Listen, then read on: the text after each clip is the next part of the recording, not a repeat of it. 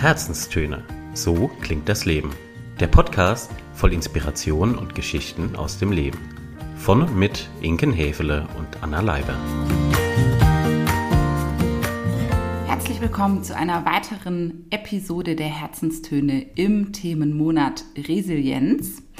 Heute wird die liebe Anna für uns das Feld der Resilienz noch um zwei Begriffe ergänzen, erweitern, ja, vielleicht auch abgrenzen. Wir schauen mal, was da so bei rauskommt. Und es geht um die beiden Begriffe Stress und Burnout, die ja irgendwie mit Resilienz immer gleichzeitig auch einherschwingen. Und deswegen schmeiße ich den Ball direkt rüber, Anna, und sage mal, klär uns auf. Was geht ab? Genau, was geht ab? klär uns auf, was geht ab.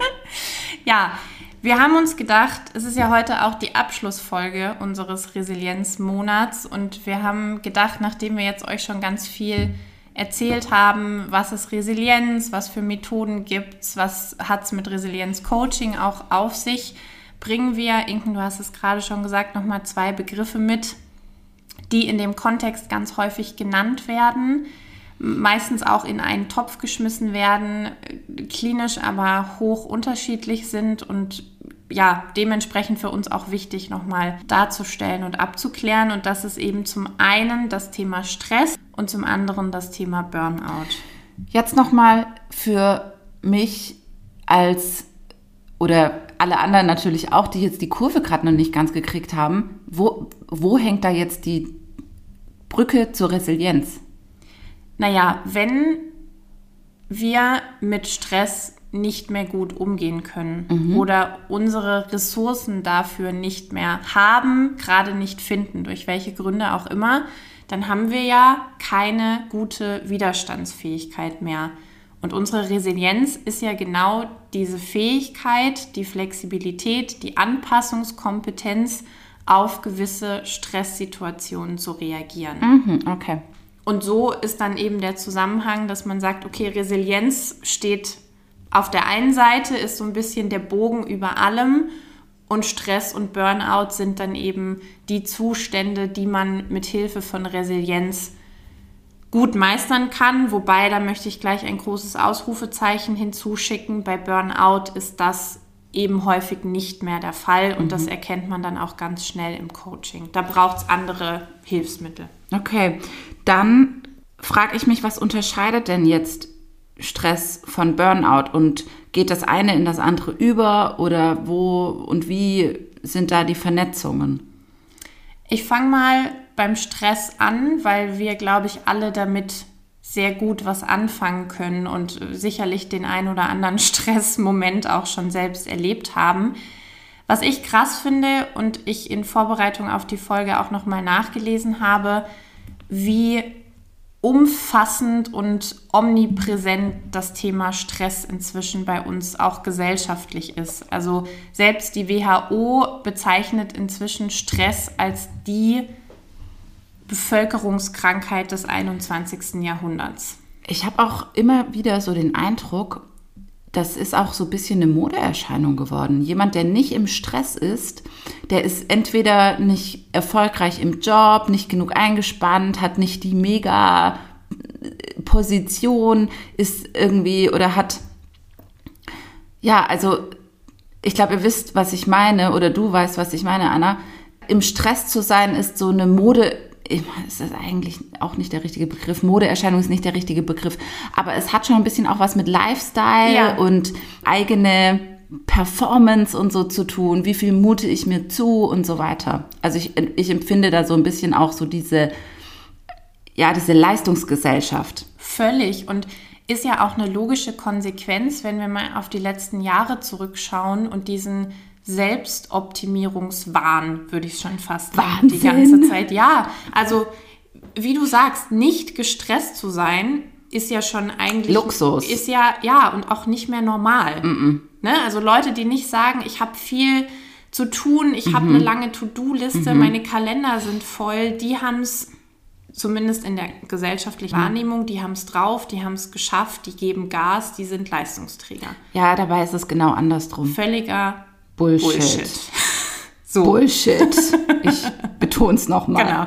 Das erste Wort zum Sonntag ist gesprochen.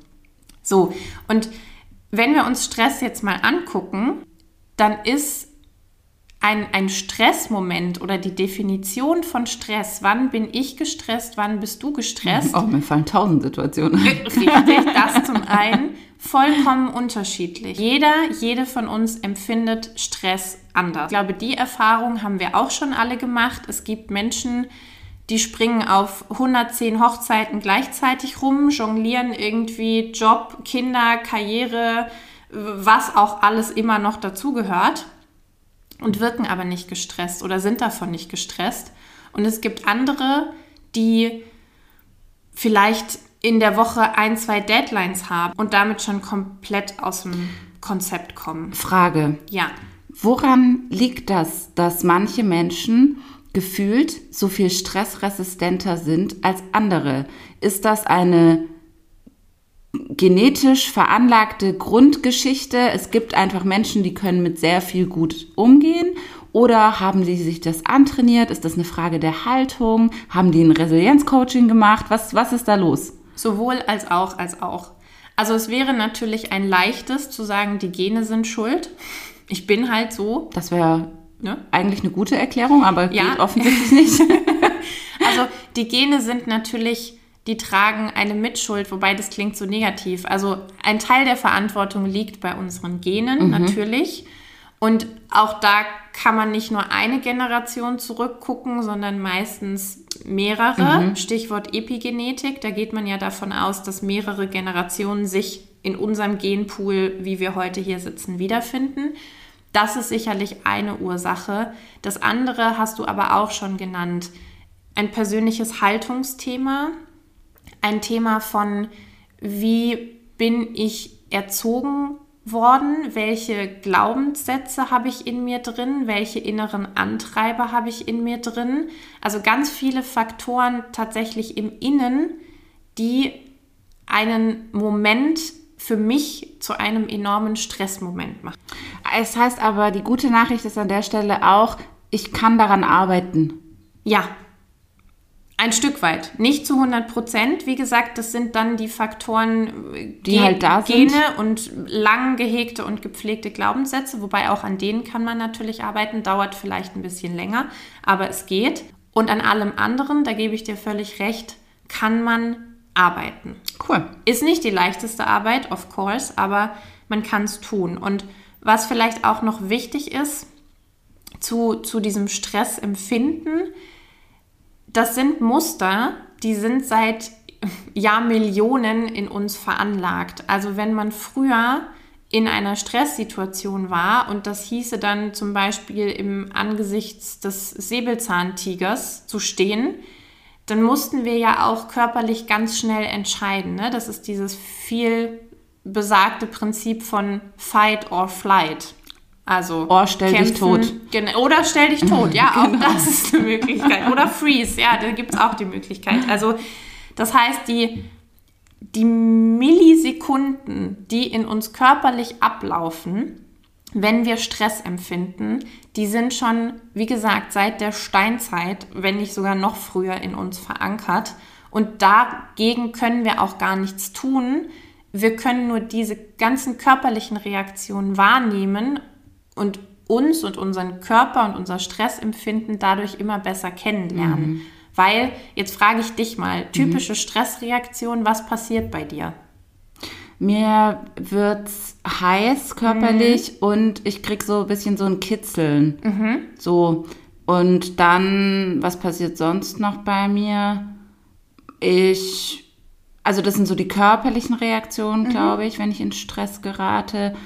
Und meistens meistens ähm, lege ich dann halt einen Zahn zu und versuche das alles noch unter einen Hut zu kriegen und habe dann im, im Nachgang ärgere ich mich, warum ich wieder so eng getaktet. Äh, ne? Also bei mir schwingt mhm. dann immer gleich noch mit einher auch so, ach, wie doof bist du eigentlich? Mach dir das doch nicht. Mach doch nicht drei Termine an einem Tag oder so. Ja. Stichwort innerer Kritiker. Ja. ja. Ja, genau. Völlig richtig. Also es wird einem heiß, der Herzschlag nimmt zu, und zwar spürbar. Ne? Manchmal Ja. fühlt man dieses Pochen dann auch im ganzen Körper. Und gleichzeitig gibt es aber auch Körpervorgänge, die runtergefahren werden. Man hat keinen Hunger mehr, man hat keinen Durst mehr teilweise in dem konkreten Stressmoment. Und wenn wir jetzt wieder zurückgucken, die Situation, ich stehe einem hochgefährlichen Säbelzahntiger gegenüber. Ja, ich keine Zeit für Hunger und Durst. Richtig. Ja. Da geht es Ja. eher drum, überlebt er oder überlebe ich. Ja. Frage. Mhm. Wie lang dauert so ein Stressmoment? Ich meine, es kann ja schon sein, dass ich irgendwie für 10 Sekunden keinen Hunger und keinen Durst habe. Ja, Kann auch mal sein, ich habe für 10 Minuten keinen Hunger und keinen Durst. ja. Aber selten, sehr selten habe ich einen ganzen Tag lang keinen Hunger und keinen Durst. Richtig, da sind wir dann im absolut dunkelrotesten Bereich, den man sich vorstellen kann. Also wenn Stress zur Dauer wird, dann müssen alle Alarmglocken klingeln. Und es kann völlig richtig sein, dass wir tagsüber bestimmte Stresshöhepunkte haben. Auch das kennen wir alle. Geht das vielleicht auch gar nicht ohne? Ich meine, man braucht doch auch so eine gewisse Energiewelle, die einen durch den Tag trägt, oder? Man ist doch auch mal energetischer, mal hat man ein kleines Mittagstief, dann kommt wieder, jetzt dann weiß man, oh, ich muss in einer halben Stunde irgendwie da und da sein, dann bricht wieder kurz der Stress aus, dann entspanne ich wieder beim Käffchen in der Sonne. So stelle ich mir das vor. Also so ist mein Leben, sag ich mal. Geschichten. Schmankerl aus dem Hefelschen Leben. Ja, völlig richtig. Und dafür gibt es auch tatsächlich einen Fachausdruck. Das ist nämlich der Eustress. Ah, Der gute Stress.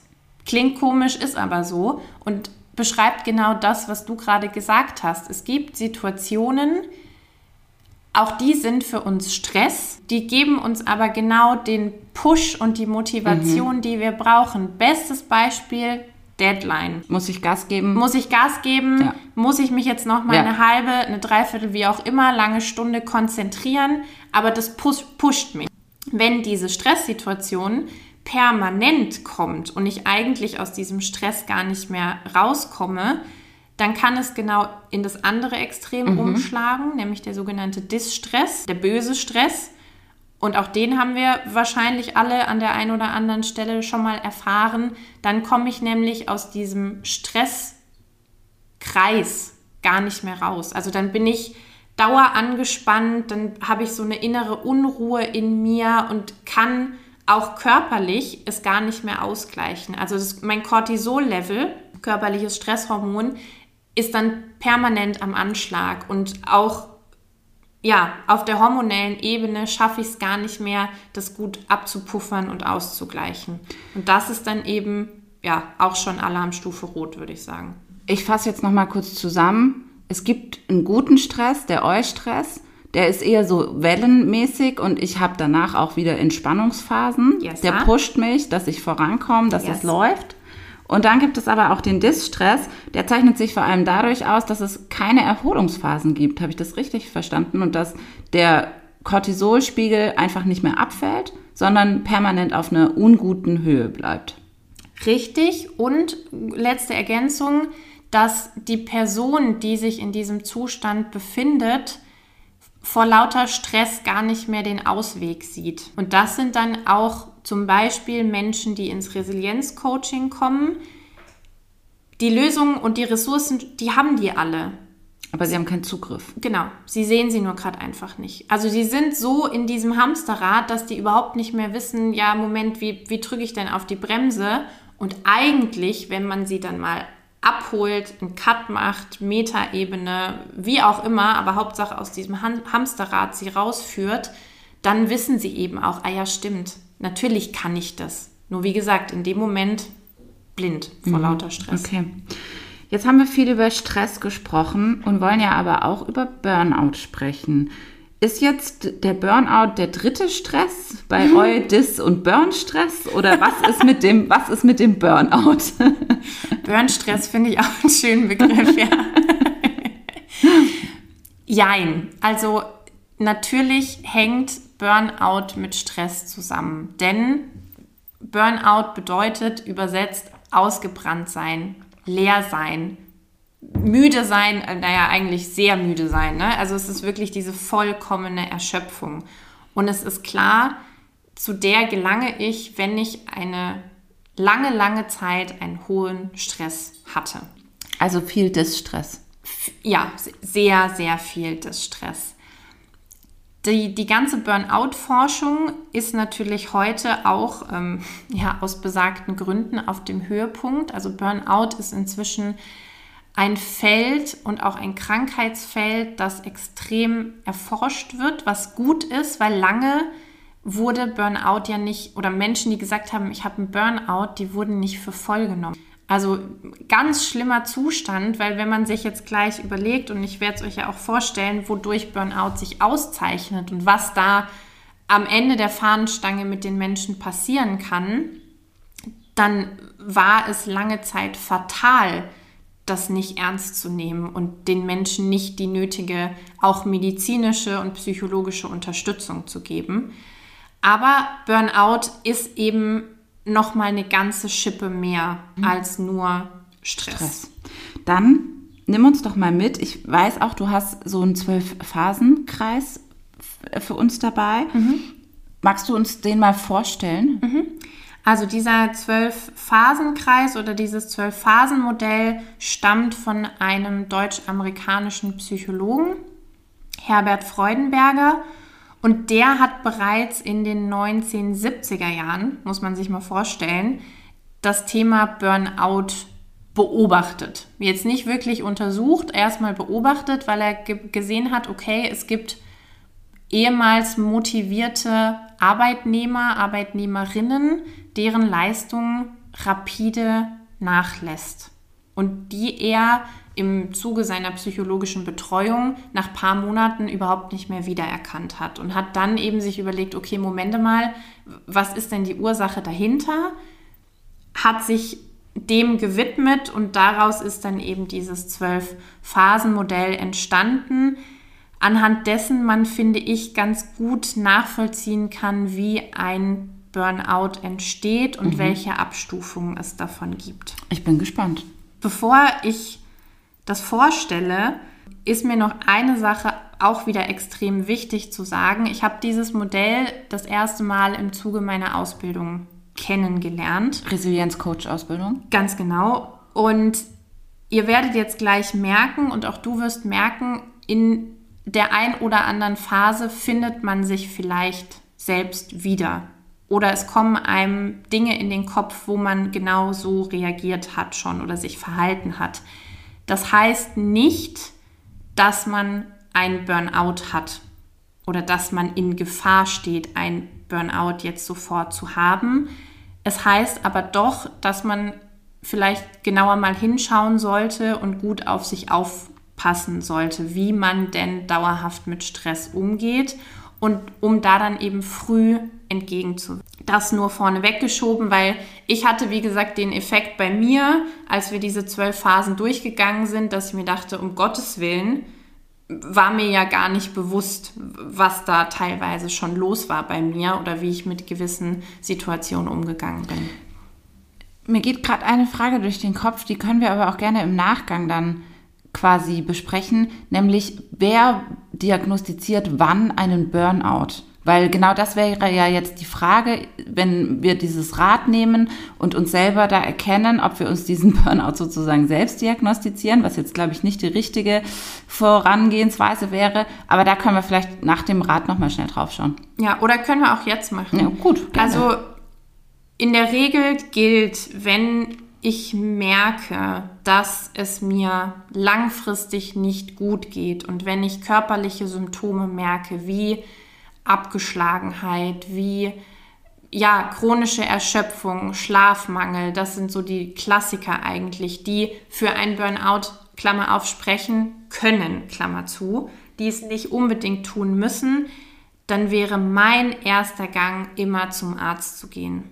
Erstmal zum Hausarzt zu gehen, die Situation da zu besprechen und idealerweise, ich meine, auch Hausärzte sind keine geschulten Burnout-Experten, wie sollten sie es auch sein, aber die Hausärzte haben dann eben die Möglichkeit, jemanden weiter zu überweisen, entweder zum Psychologen oder je nachdem, wie stark es ausgeprägt ist, tatsächlich auch zum Psychiater. Das wären so die Fachkreise, wo ich sagen würde, da ist jemand mit entweder schon diagnostiziertem Burnout oder vermutetem Burnout absolut an der richtigen Stelle. Okay. Nicht im Coaching.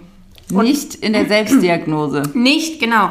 Auch da wieder Wort zum Sonntag, zweites Ausrufezeichen, nicht in der Selbstdiagnose. Gut, dann machen wir jetzt den Weg frei für Herrn Freudenberger. Für Herrn Freudenberger und Phase Nummer 1.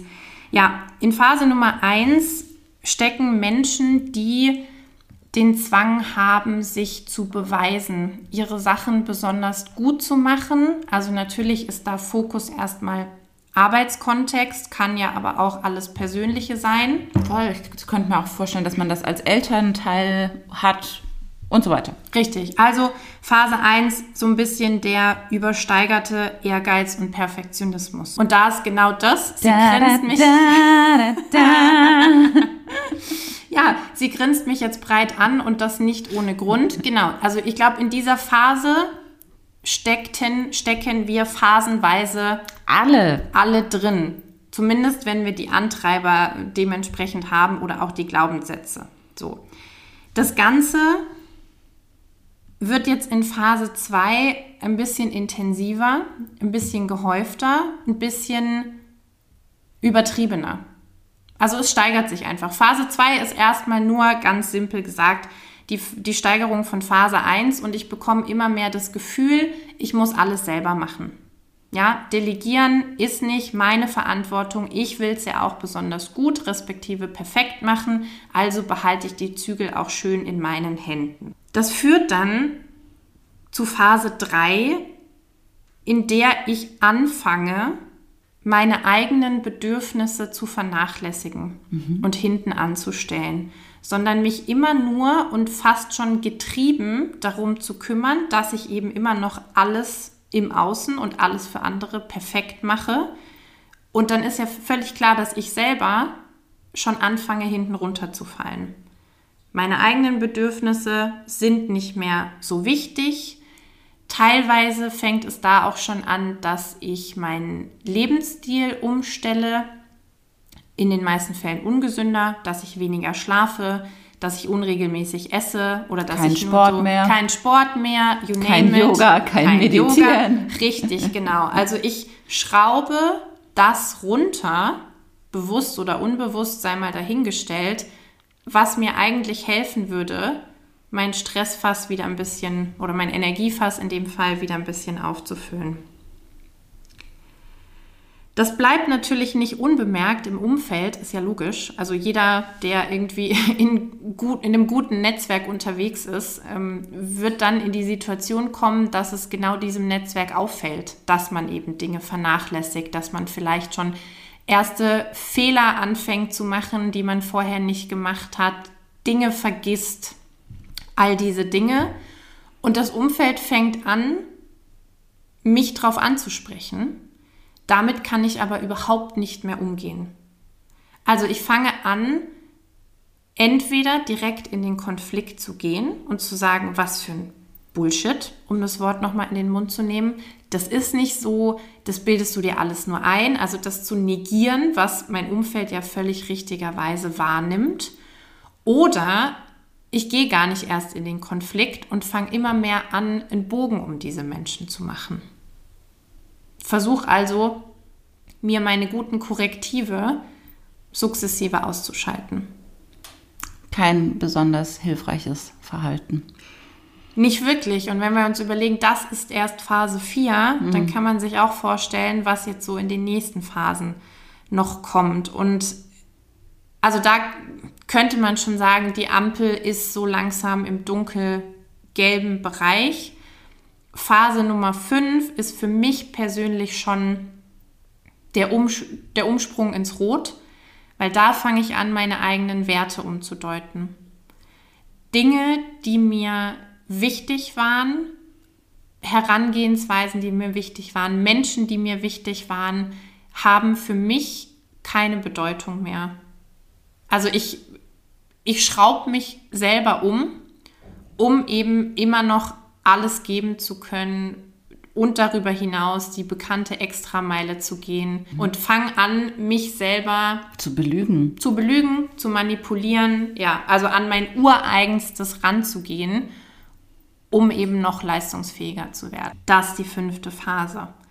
In der sechsten Phase fange ich dann auch an, meine Probleme zu verleugnen. Also ich falle in eine Form von Zynismus, Polemik, das ist auch ganz oft was, wo man im Umfeld dann erkennen kann, okay, da ist wirklich Alarmstufe rot so langsam angesagt, weil diese Person vielleicht noch sich die Wahrnehmung von außen anhört, sie aber sofort eben durch sarkastische, verbitterte Kommentare abtut. Das eben ganz oft ein, ein Zeichen, wo man sagt, die Leute sind, die stehen eigentlich mit einem Fuß im Burnout schon mhm. drin. Und natürlich, wenn wir jetzt sagen, klar, diese, diese zwölf Phasen sind natürlich zum einen für die Person selber extrem hart und schwierig und wichtig, aber auch zu wissen, genauso kannst du es ja aufs Umfeld bezeichnen oder ja, aufs Umfeld münzen. Weil auch wenn ich jemanden habe, der in meinem Umfeld ist, der sich so verhält oder bei dem ich das bemerke, ist ja für mich auch extrem schwierig, mit dieser Person umzugehen und an diese Person überhaupt noch zu ran, ranzukommen. Spätestens in Phase 5, wo die Person dann ja eh beschließt, dass der Kontakt wahrscheinlich gar nichts mehr taugt, stelle ich mir das besonders herausfordernd vor. Und was es noch schwieriger macht, und da wären wir bei Phase Nummer 7, ist, dass sich diese Personen dann immer mehr zurückziehen von allem. Also das ist dann auch der Switch im Arbeitsleben zum Beispiel. Die Personen fangen an, immer öfter krank zu werden, die machen nur noch Dienst nach Vorschrift, die wirken ja schon so ein bisschen leer und apathisch, nehmen an keiner Unterhaltung mehr teil. Also das ist so der Krebs, der sich ins Schneckenhäuschen zurückzieht. Kommt in, in Phase 7 und in Phase 8 haben wir dann auch tatsächlich ja, den, den Gipfel eigentlich, wobei der Gipfel ist ja immer noch nicht erreicht, du kannst sagen, die Leute sind dann eigentlich schon verhaltens- und wesensgeändert. Also das hat nichts mehr mit der Person zu tun, die er oder sie irgendwann mal war, sondern es ist wirklich diese, diese Apathie, diese Emotionslosigkeit, die die Leute ausstrahlen, wenn man sie überhaupt noch zu Gesicht bekommt. Und da kann man eben auch sagen, also da ist schon längst Alarmstufe dunkelrot eigentlich.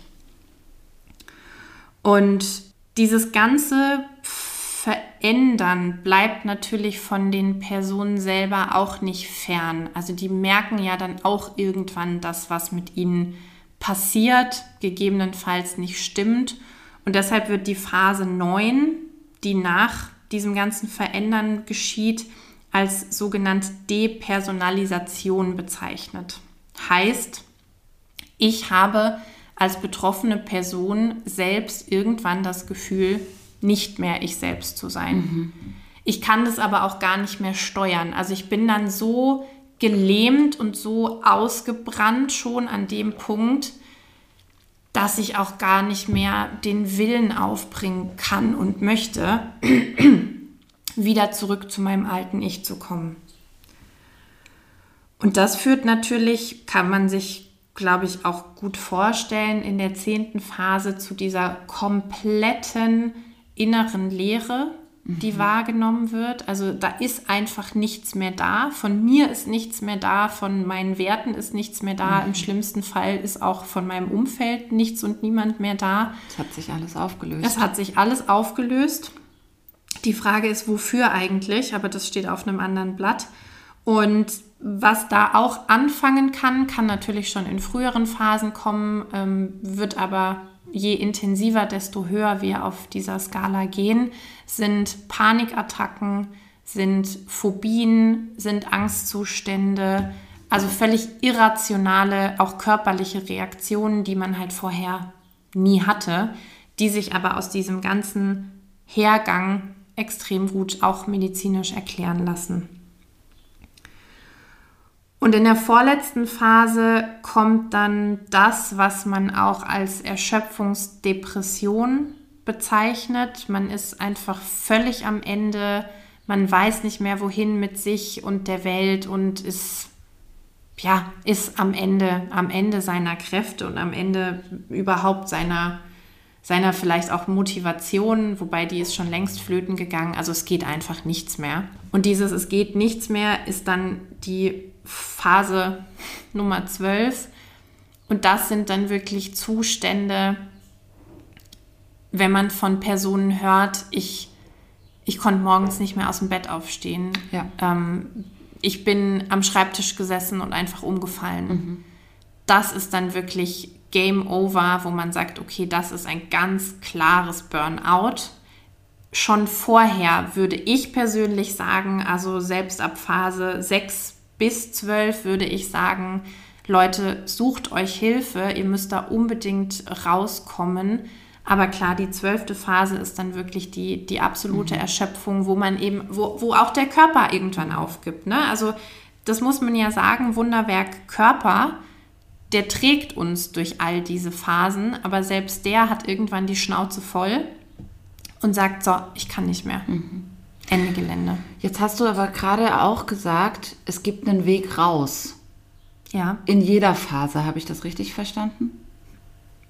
Er wird natürlich immer schwerer, je höher die Phase ist, in der wir uns befinden. Aber klar, den Weg raus, den gibt es immer.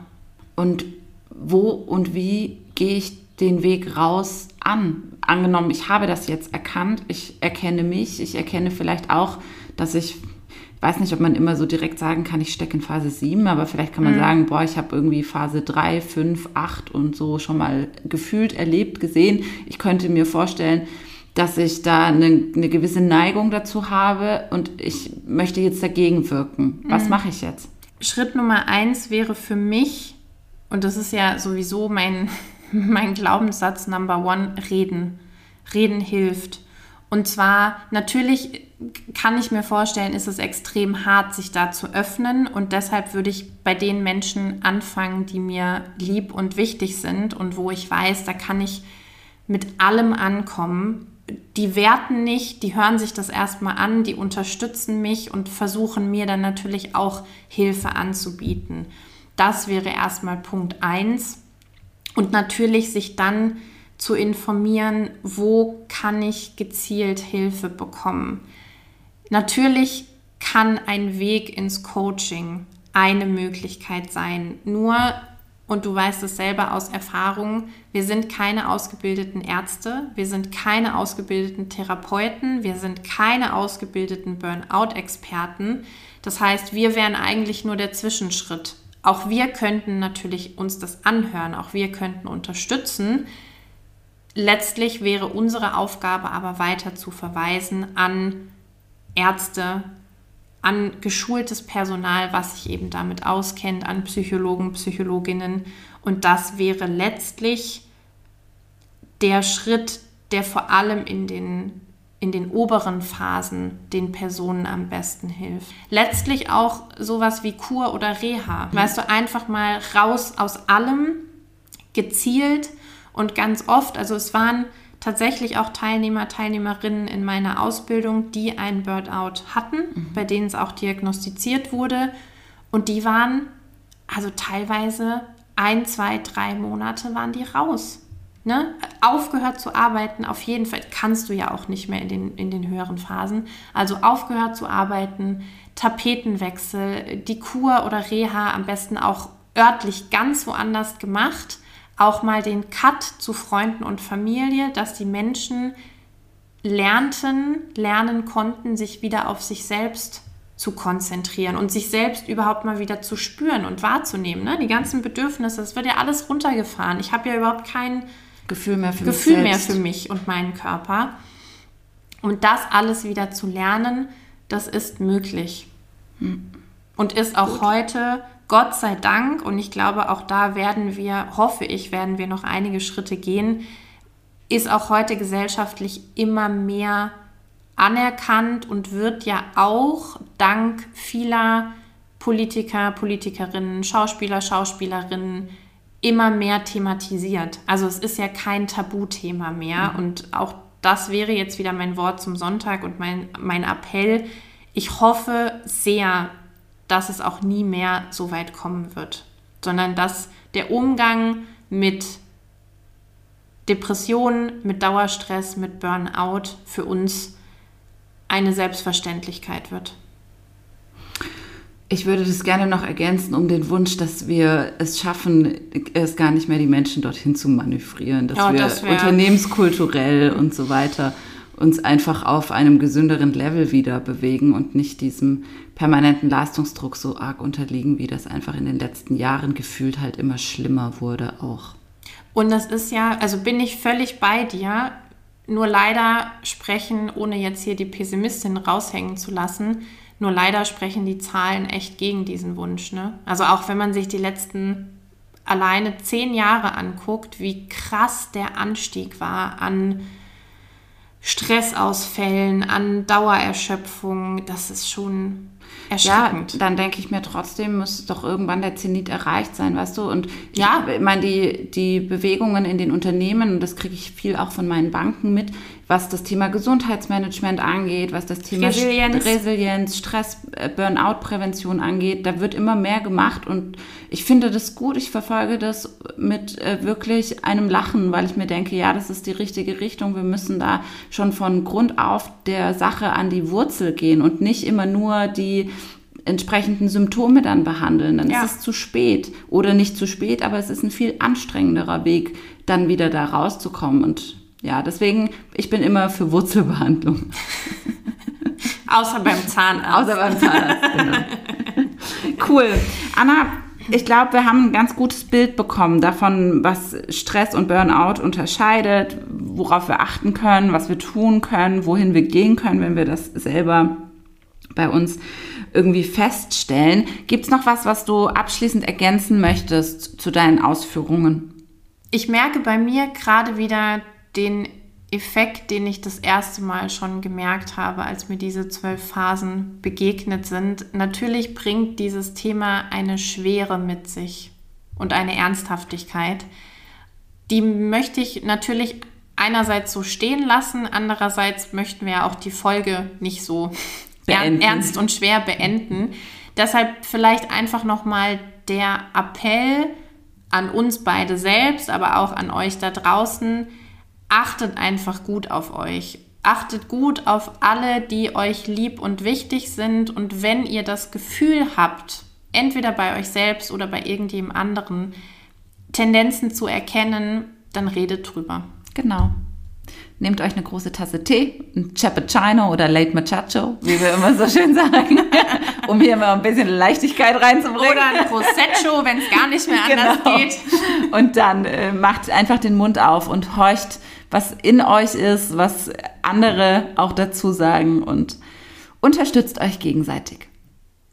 Ein schönes Abschlusswort, ein schönes Wort zum Sonntag. In diesem Sinne, ihr Lieben, habt's ganz gut, passt auf euch auf. Und bis ganz bald. Bye, Wir bye. freuen uns. Ciao.